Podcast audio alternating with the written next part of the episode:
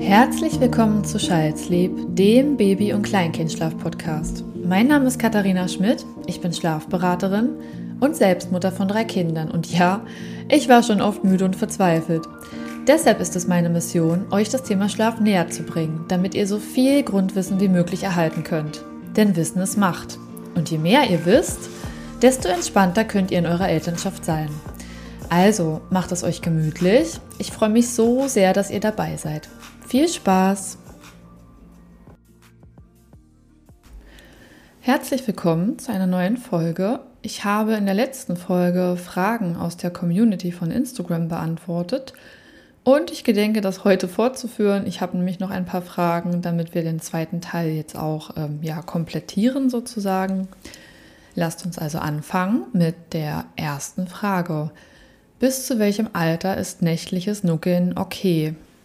Ich finde das schwierig zu beantworten, weil ich nicht denke, dass es dafür eine, ich sag mal, Gesetzesgrundlage gibt, die vorgibt, bis wann ein Kind nuckeln darf und wann nicht. Es kommt ja auch ein bisschen darauf an, was du als Mama leisten kannst. Wenn du sehr empfindliche Brüste hast oder wenn es dir wirklich an die Substanz geht, dann ist der Zeitpunkt gekommen, es aufzulösen. Ähm, natürlich in Abhängigkeit dazu, was dein Kind bereit ist mitzumachen. Wenn man einfach sagen könnte, ich habe keine Lust mehr, ich lasse das, dann, dann wäre das ja gar kein Problem. Aber die Kinder haben eben auch eine Meinung dazu oder die haben ein Bedürfnis.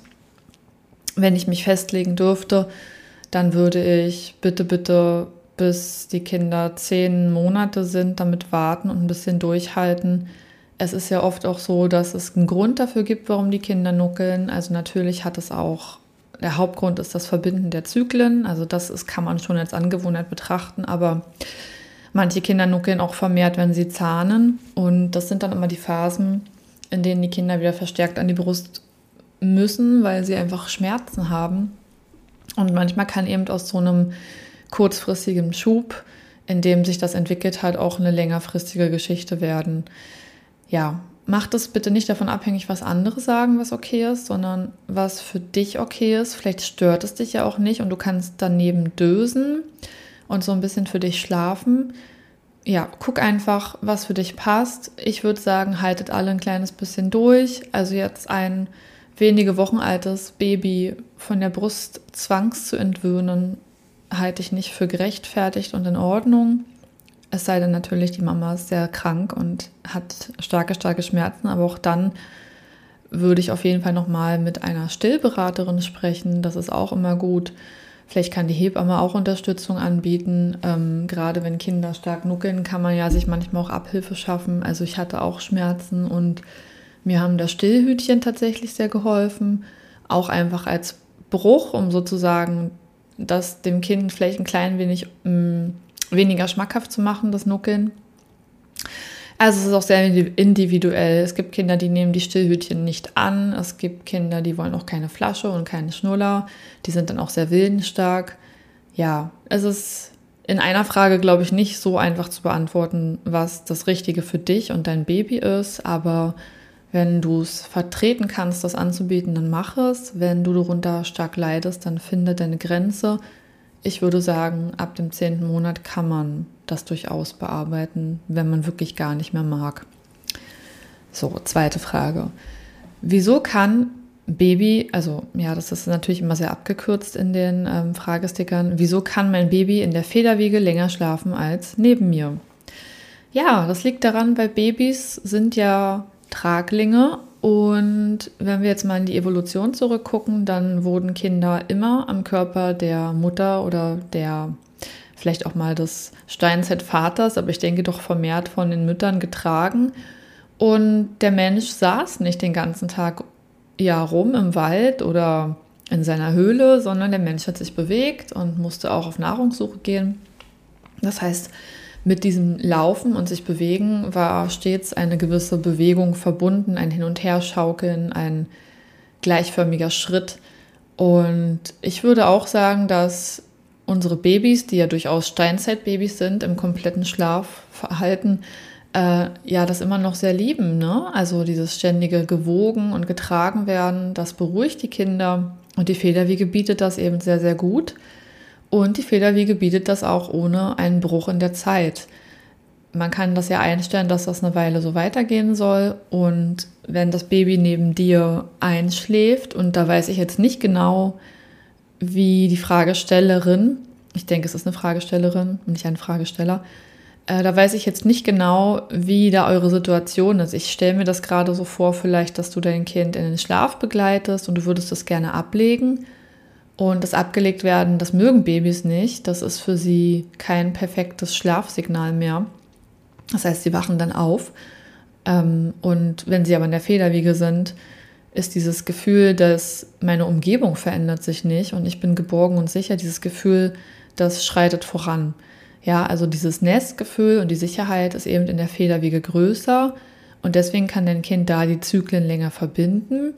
Das heißt, ähm, alle Kinder machen ja nach einem Zyklus, das habe ich glaube ich auch schon mal angesprochen, einen Sicherheitscheck und gucken, ob alles noch so ist wie beim Einschlafen. Und in der Federwiege ist das definitiv der Fall.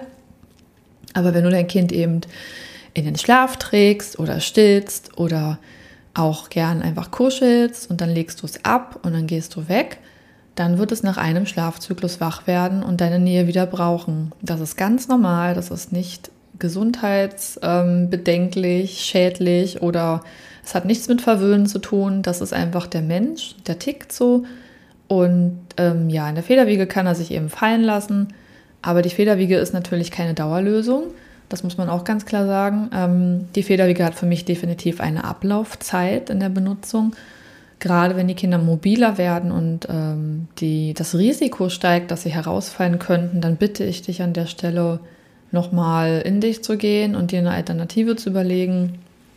Aber für die ersten Wochen und Monate, wenn man sich das leisten mag, dann kann die Federwiege eine enorme Entlastung sein und ähm, ja, den Schlaf, dich, dich durch diese Zeit hindurchtragen. Genau.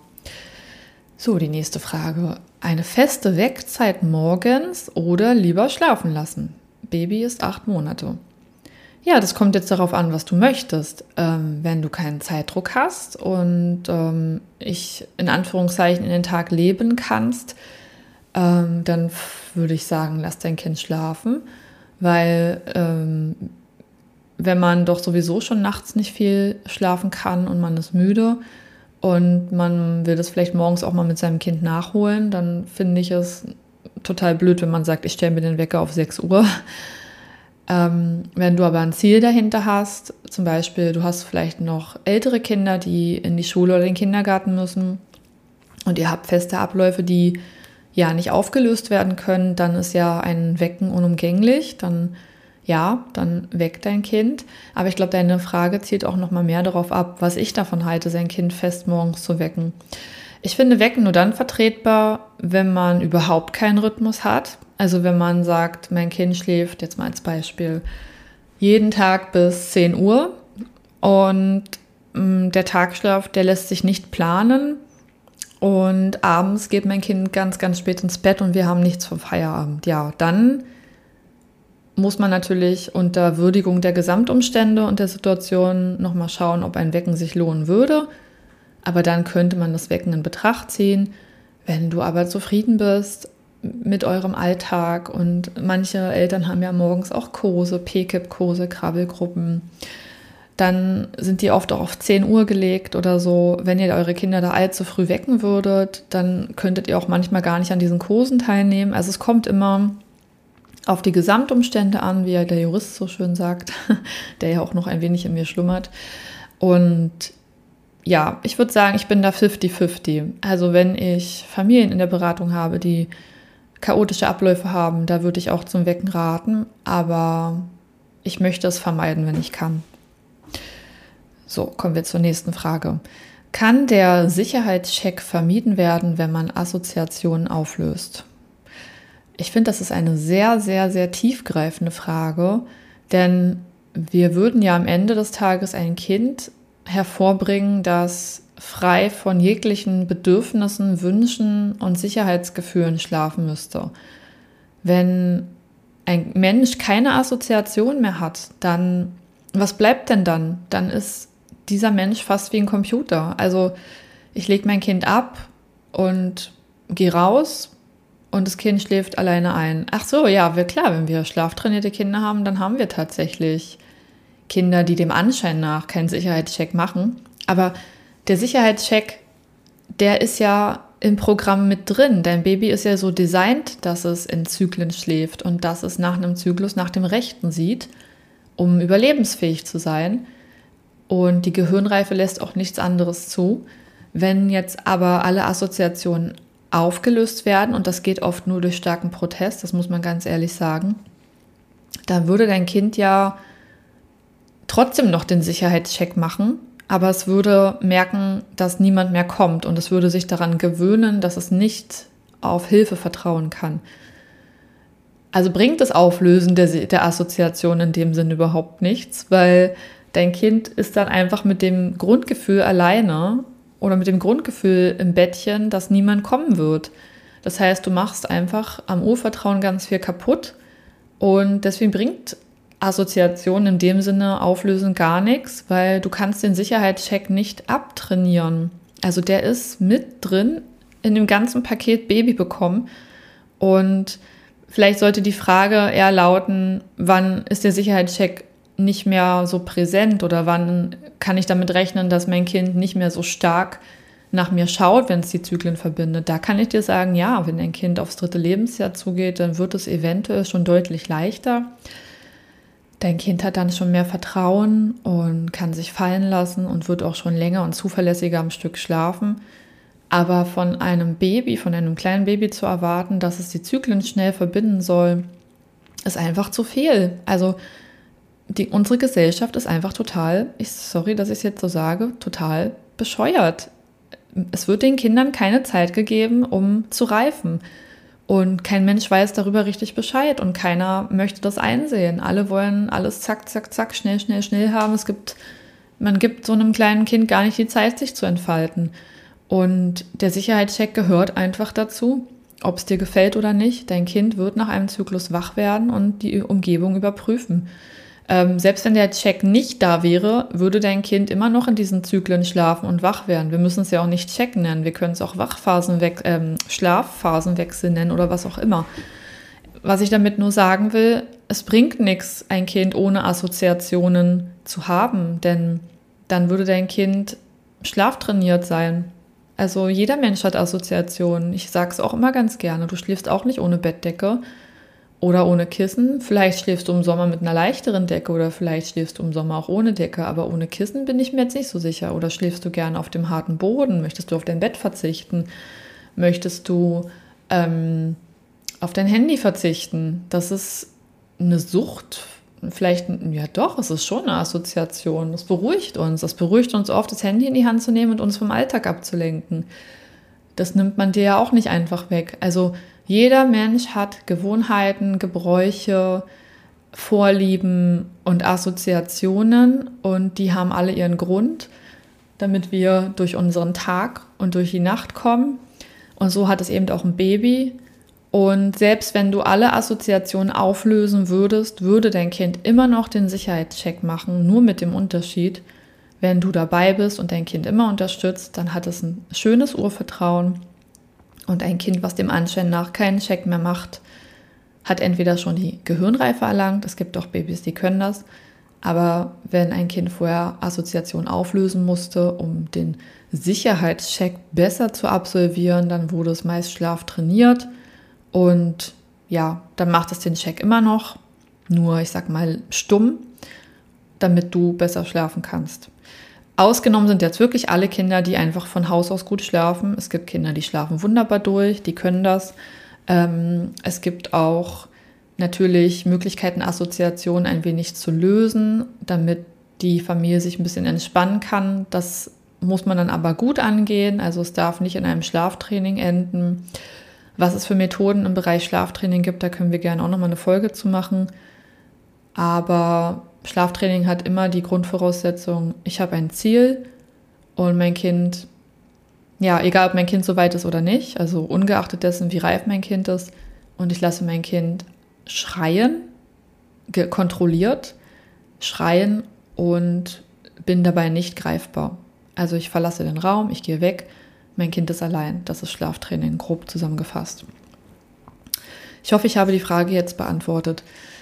Jetzt kommen wir zur allerletzten Frage. Wie kann ich Frieden finden mit dem Auf und Ab des Schlafes? Ich stresse mich sehr. Ja, wie kann man Frieden finden? Wenn ich da die richtige Antwort für dich hätte, dann wäre ich, mit, wäre ich vermutlich, dann würde ich vermutlich einen Ehrenpreis bekommen.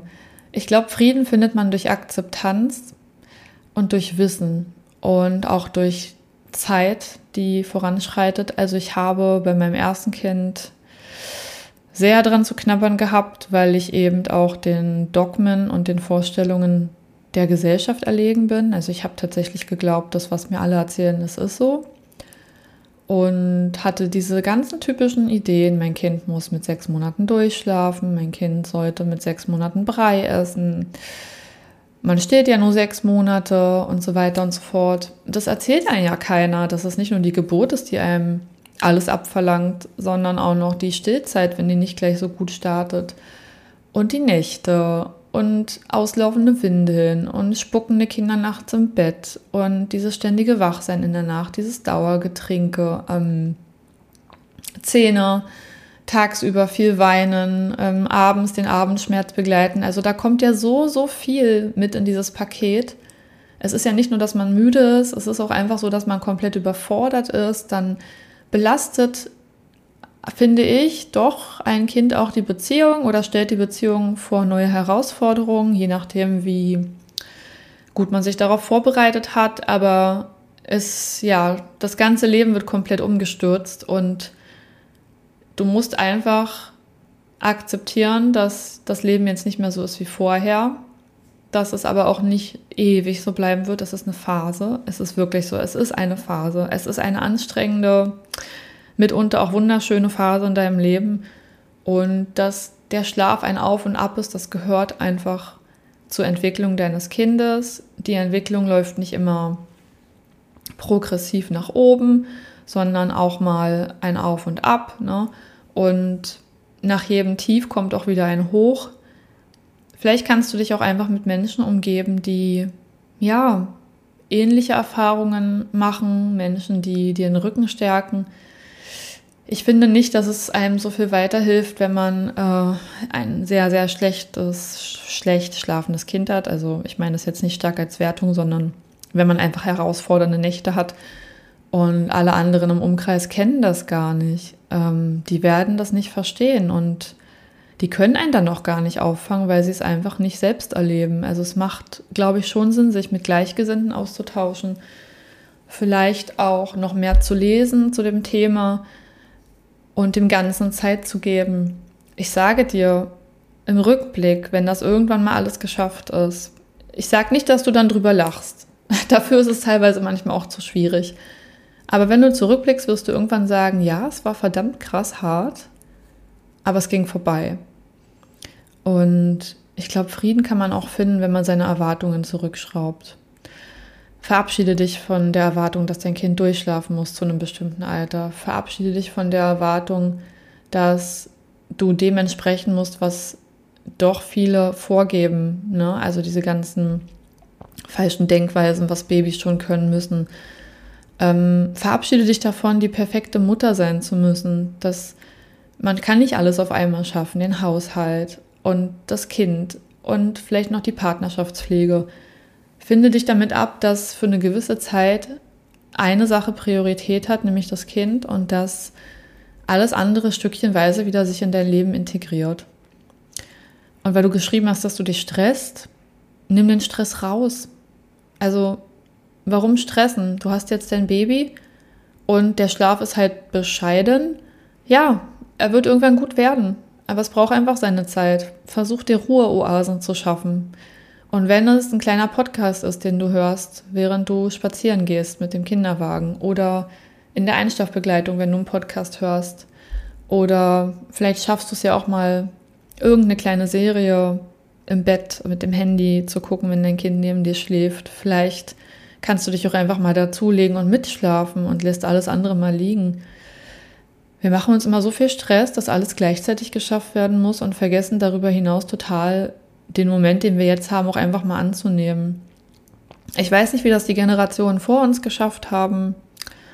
Ich denke, in den letzten 100 Jahren haben sie es natürlich mit Schlaftraining ein bisschen sich bequem gemacht. Wie es nochmal mehrere hundert Jahre zurückliegt, kann ich gar nicht einschätzen. Ich bin aber schon der Meinung, dass es vor uns auch mal eine Generation gegeben hat, die es einfach angenommen hat und wusste, da müssen wir jetzt durch.